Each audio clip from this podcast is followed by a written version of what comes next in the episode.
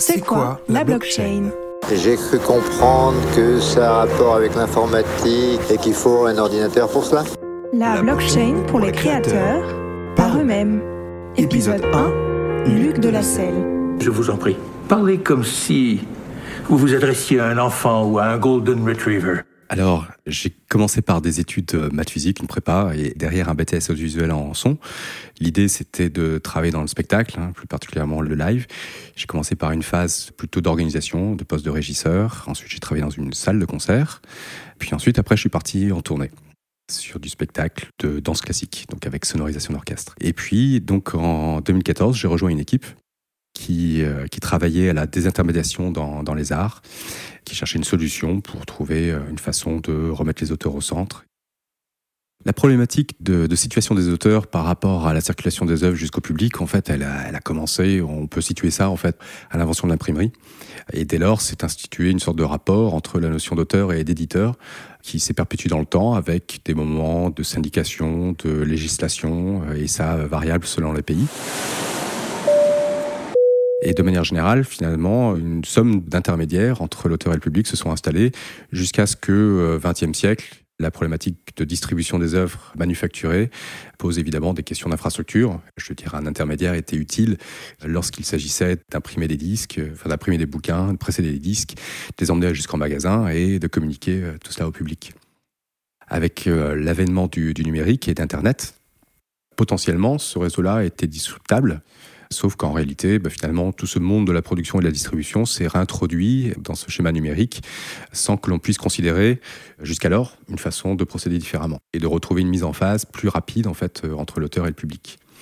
Alors, potentiellement, ça existe. Hein. Il y a beaucoup de plateformes qui proposent des systèmes d'exposition au public, mais qui finalement sont des modèles très fermés et qui ne permettent pas une vraie émancipation. C'est-à-dire quand on va sur YouTube, on accepte les règles d'exposition et de monétisation de YouTube. On n'a pas la possibilité de rendre cela plus maniable. L'idée de Gaillard, c'était d'aller au-delà, de travailler sur cette fameuse technologie de blockchain qui, elle, est extrêmement porteuse de potentiel, de connexion, d'arrangement, de contrats qui permettent donc de rapprocher les parties ou en tout cas de redistribuer différemment les rôles. Et donc on a créé cette structure qui s'appelle Gaillard et en 2018 on a fini par accoucher d'une plateforme opérationnelle aujourd'hui que vous pouvez trouver à l'adresse gaillard.com. Pour parler de, de, ce que permet la blockchain, on peut déjà même remonter un peu plus en amont et parler du, du potentiel d'Internet et finalement l'usage que l'on en a aujourd'hui. Magnéto Serge. Je pense qu'on peut ici imaginer Internet comme une sorte de grand réseau routier, très très développé. Et ça, c'est son potentiel. Alors qu'en réalité, ce qui s'est installé au fil du temps et, que l'on observe aujourd'hui, c'est qu'il y a des grands acteurs qui se sont installés et qui captent l'essentiel du trafic sur le réseau et qui le conduit en fait. Donc c'est comme si en fait parmi ces très nombreuses autoroutes, on n'avait gardé que trois ou quatre et que finalement il fallait se démerder pour rejoindre ce réseau principal sans considérer, en laissant fermer finalement quasiment ou invisibiliser le reste du réseau. L'idée des blockchains, c'est de réouvrir complètement ce réseau comme si tout d'un coup on pouvait l'avoir en fait au pas de sa porte. Hein. C'est comme si les autoroutes circulaient directement au, au, pied de chez nous. Et plutôt que de confier en fait ce trafic à quelques acteurs qui ordonnent ce réseau, c'est comme si chacun on pouvait être opérateur de ce réseau. Voilà, et donc ne plus avoir besoin de payer de péage, etc. etc. Donc ça c'est pour le potentiel. C'est un registre en fait qui peut être manipulé par tout le monde. Au lieu de confier ça dans le cadre d'un accord avec une plateforme ou un intermédiaire quelconque, c'est la possibilité tout d'un coup de construire tout ça ensemble.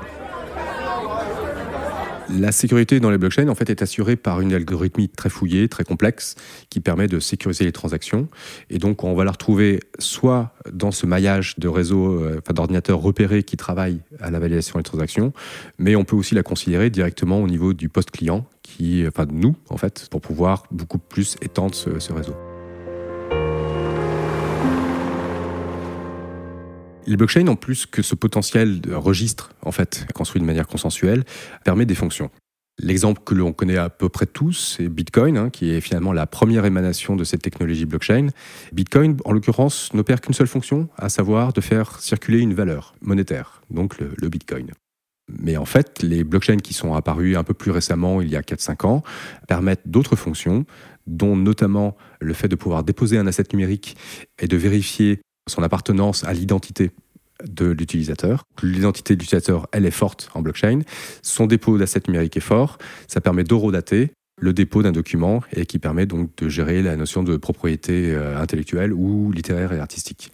Donc effectivement, c'est la première fonction et le premier usage qui apparaît évident en fait dans l'usage des arts, c'est tout d'un coup de pouvoir faire du dépôt d'œuvres. La deuxième fonction principale et très intéressante, c'est la notion de smart contract. Il est un peu trop tôt pour ça, alors parle en français, d'accord? Comprenez smart contract, donc contrat intelligent, qui est tout simplement une fonction de répartition des gains qui pourraient s'opérer dans euh, l'utilisation de, par exemple, ce fameux dépôt d'assets numériques précédent donc en l'occurrence d'une œuvre. Donc imaginez qu'en fait, cette fonction de gestion monétaire de la blockchain, dès lors qu'elle circule dans les contrats, permet de partager la valeur automatiquement et toujours dans cet environnement consensuel, hein, c'est-à-dire euh, sécurisé, qui fait qu'on n'a pas besoin de remettre en question la confiance dans ces opérations. Pour reprendre vraiment dans l'ordre de la considération au niveau des arts, en fait, il s'agit du coup de sécuriser du dépôt d'assets numériques et d'avoir ensuite tous les outils de monétisation et de partage de la valeur. Donc c'est vrai que cela apparaît comme une sorte de colonne vertébrale qui va permettre à la fois la gestion, la diffusion, euh, la distribution des œuvres. Et c'est valable dans l'environnement digital, mais dès lors que l'on a aussi des repères de connexion d'identité et de gestion monétaire, on peut aussi envisager tous les parallèles qui s'opèrent dans le monde réel. Pour illustrer comment cela peut marcher, Imaginez euh, un groupe de musique, donc composé de plusieurs membres, qui vont se distribuer des rôles comme auteur ou comme interprète, par exemple, dans le groupe. Chacun créera donc un compte sur une plateforme qui fournit ce service, comme Gaillard. Hein. Gaillard permet par exemple de faire très bien ça aujourd'hui. Et ensuite, les membres de ce groupe vont se mettre d'accord sur un contrat par rapport à un titre d'une œuvre, par exemple. Ils pourront en éviter des différences sur chacun des titres qui va établir donc ces rôles-là, c'est-à-dire qu'un tel ou plusieurs personnes seront auteurs, d'autres seront peut-être simplement interprètes, et le contrat qu'ils vont éditer va permettre de flécher automatiquement la rémunération qui va traverser ce contrat. Donc si par exemple un public décide de récompenser le groupe en lui donnant de l'argent ou acheter parce que le groupe voudra vendre simplement sa musique, dès lors qu'un acte de monétisation sera opéré, tous ces utilisateurs verront leur portefeuille crédité quasi instantanément. Le premier intermédiaire qui va se retrouver euh, mis à mal par cette technologie, ce sont les caisses de dépôt de droits d'auteur. Donc typiquement en France, SACEM, SACD, SCAM, etc., qui aujourd'hui jouent le rôle d'intermédiaire pour valider le dépôt d'une œuvre. Donc eux, a priori, on va dire, à terme, sortent de l'équation. Face donc à ce potentiel de fonction et de disruption finalement de ce marché, il y a déjà une première question qui se pose de savoir c'est est-ce que l'on construit cela donc sans ces intermédiaires que sont ces caisses de dépôt de droits d'auteur ou est-ce que l'on produit un système qui est compatible avec elles? Parce que c'est vrai que finalement, elles sont déjà détentrices d'une masse de droits importante. Et même si aujourd'hui on a arrêté de travailler avec elles, il y a encore une foultitude d'auteurs qui sont liés en fait à ces caisses-là et qui ne peuvent pas en sortir. Et aussi une foultitude d'œuvres qui sont déjà déposées et qui sont pourtant euh, utilisables dans ces environnements. Donc, soit on considère effectivement qu'on part sans elles et on part à blanc pour l'avenir, ou soit on crée un système raccordant. Finalement, ça peut aussi augmenter l'expérience et le travail des intermédiaires actuels, hein, qui peuvent se satisfaire tout à fait de cette technologie qui va leur permettre aussi de décupler leur travail. Après, effectivement, certaines caisses d'auteurs imaginent déjà de leur côté des systèmes de gestion de blockchain pour la gestion de leur catalogue. Maintenant, l'interopérabilité me paraît un petit peu complexe, surtout dans le sens où les premières blockchains ne sont absolument pas interopérables des nouvelles itérations de la blockchain, des nouvelles imaginations de la blockchain intègrent cette notion. Mais de base, ce qui existe aujourd'hui, c'est des modèles fermés. Et en mots clairs, j'ai dit. L'interopérabilité, c'est juste comme cela dit, c'est la capacité de communiquer ensemble ou d'échanger les informations ensemble. Il faut imaginer que les plateformes qui existent aujourd'hui ne sont pas interopérables euh, parce que elles défendent leur modèle et que les outils que l'on utilise ne sont faits que pour les représenter elles. Par exemple, vous utilisez YouTube, YouTube va vous laisser la possibilité d'exporter un lien qui va pouvoir s'afficher, mais qui ne va pas être interopérable parce qu'on ne peut pas interagir avec depuis une autre application. La seule chose que ça fait, c'est euh, le lien partageable renvoie sur euh, la plateforme YouTube. L'interopérabilité peut se voir donc à différents niveaux. Gaillard, par exemple, propose un système de contrat interopérable entre acteurs. C'est-à-dire que n'importe quel utilisateur de l'art euh, va pouvoir venir travailler avec les autres dans cet environnement. Concernant la gestion du droit d'auteur, aujourd'hui effectivement la problématique serait de se connecter en fait à ces caisses de droit d'auteur et puis de suivre en fait la législation en place dans chaque pays pour la gestion du droit d'auteur. Donc ça c'est une possibilité, mais en même temps un casse-tête pas possible parce que du coup ça, ça demande en fait à, adapter le dispositif dans chaque pays et c'est pas forcément simple. Une autre vision de cette finalement interopérabilité aussi en sens de la gestion du droit d'auteur serait de proposer un modèle qui soit finalement universel et qui permettrait de s'adapter en fait directement aux usages des différents pays, voire peut-être même enfoncer les portes et proposer une vision internationale de la gestion du droit d'auteur. Et moi, il me semble qu'en sens, c'est la vision de terme. C'est-à-dire qu'il faut, il faut arriver à quelque chose qui soit agile et qui permette de, euh, de transcender cette notion de droit de territoire.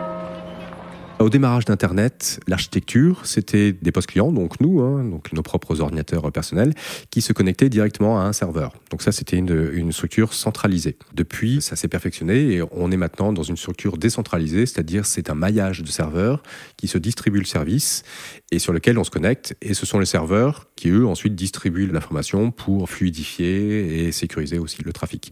Donc, représenté en matière d'autoroute, imaginez que vous vous connectez en allant directement jusqu'à gare de péage.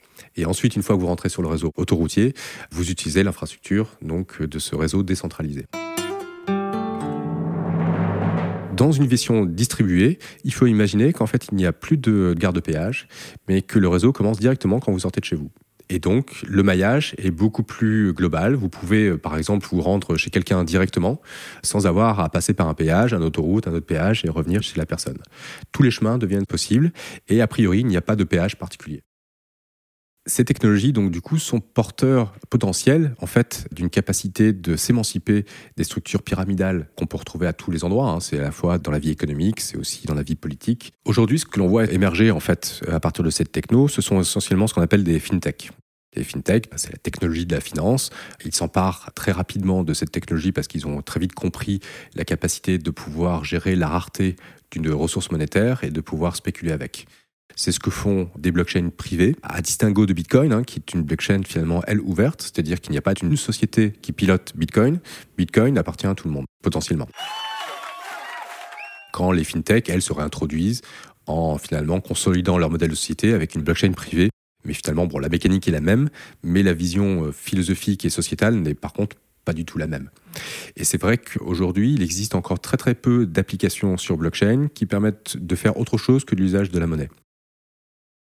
Alors, à travailler avec Gaillard sur cette plateforme donc, qui permet d'éditer des contrats qu'on a designé sur la blockchain Ethereum, hein, qui est donc la deuxième blockchain après Bitcoin et qui, elle, fournit ses fonctions de dépôt d'assets numériques et de, de gestion de contrats. Je me suis aperçu que les blockchains avaient quand même des limites. En cela qu'il faut en fait interagir avec une ressource informatique limitée, ces fameux nœuds de réseau repérés qui surenchérissent en compétition de production de calcul pour valider les transactions. Cela veut dire d'une part que cette ressource est limitée, donc si trop de monde rentre dans le réseau pour le solliciter, on n'est pas sûr que cela puisse monter en échelle, d'une part, et d'autre part, cette consommation énergétique est tout simplement délirante et n'est pas soutenable dans le monde que l'on souhaite à venir.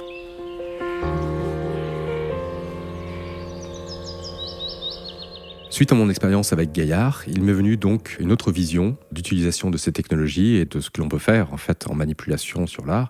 Et cela commence donc par ce choix technologique, parce que depuis ces premières blockchains apparaissent maintenant des nouvelles itérations, des schémas de pensée qui permettent d'affronter ces limites.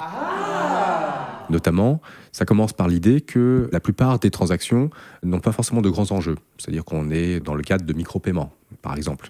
Et dans ces cas-là, c'est pas la peine de euh, déballer la grande artillerie algorithmique pour sécuriser ça. On peut peut-être simplement avoir des rapports de connexion de pair à pair directement.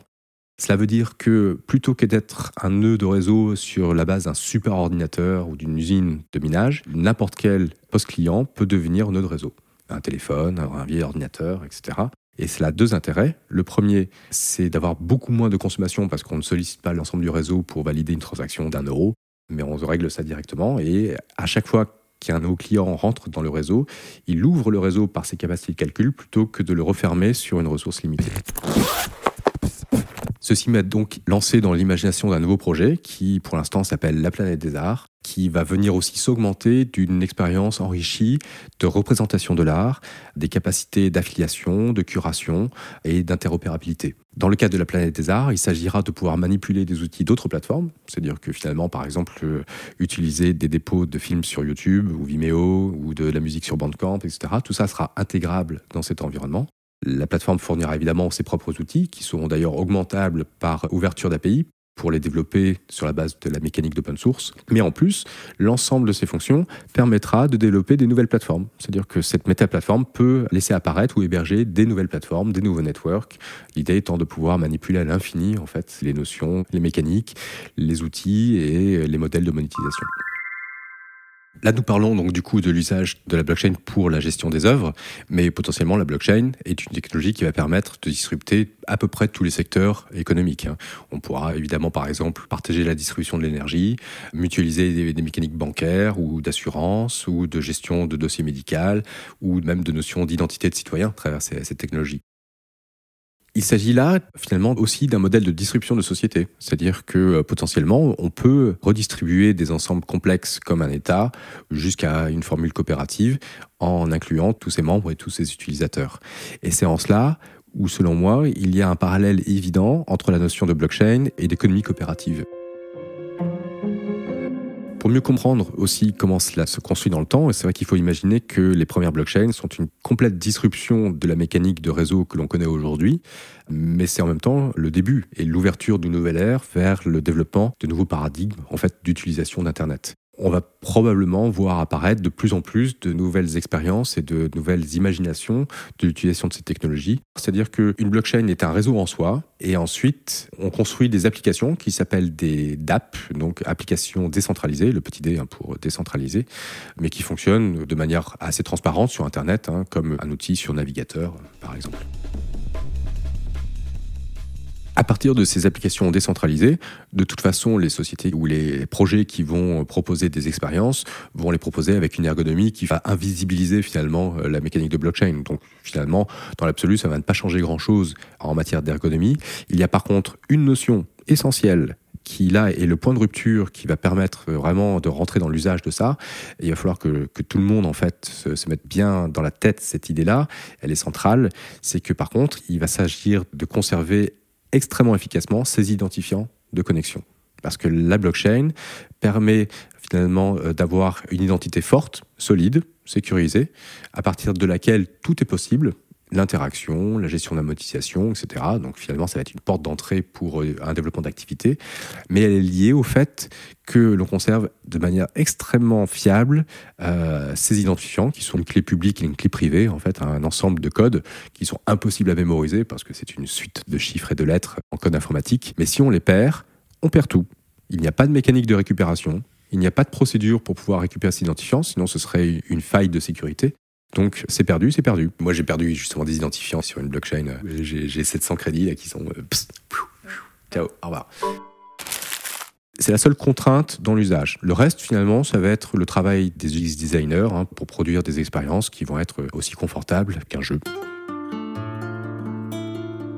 En conclusion, ce qu'il faut comprendre, c'est que les blockchains sont une disruption du modèle de réseau tel qu'on le connaît aujourd'hui sur Internet, à la façon dont il a été utilisé, qui permettent potentiellement le rassemblement de tout le monde autour d'une notion coopérative, c'est-à-dire que finalement tout le monde devient porteur et acteur de ce réseau, qu'il y a des fonctions qui vont permettre effectivement de gérer de manière très habile l'art, la production des œuvres et toute la distribution qui suit derrière, que finalement cette technologie, c'est pas la peine de la comprendre dans son détail parce que finalement, elle va être transparente pour les utilisateurs. Aujourd'hui, personne ne sait comment je passe HTTP et pourtant on l'utilise tous les jours dans toute la consultation sur Internet.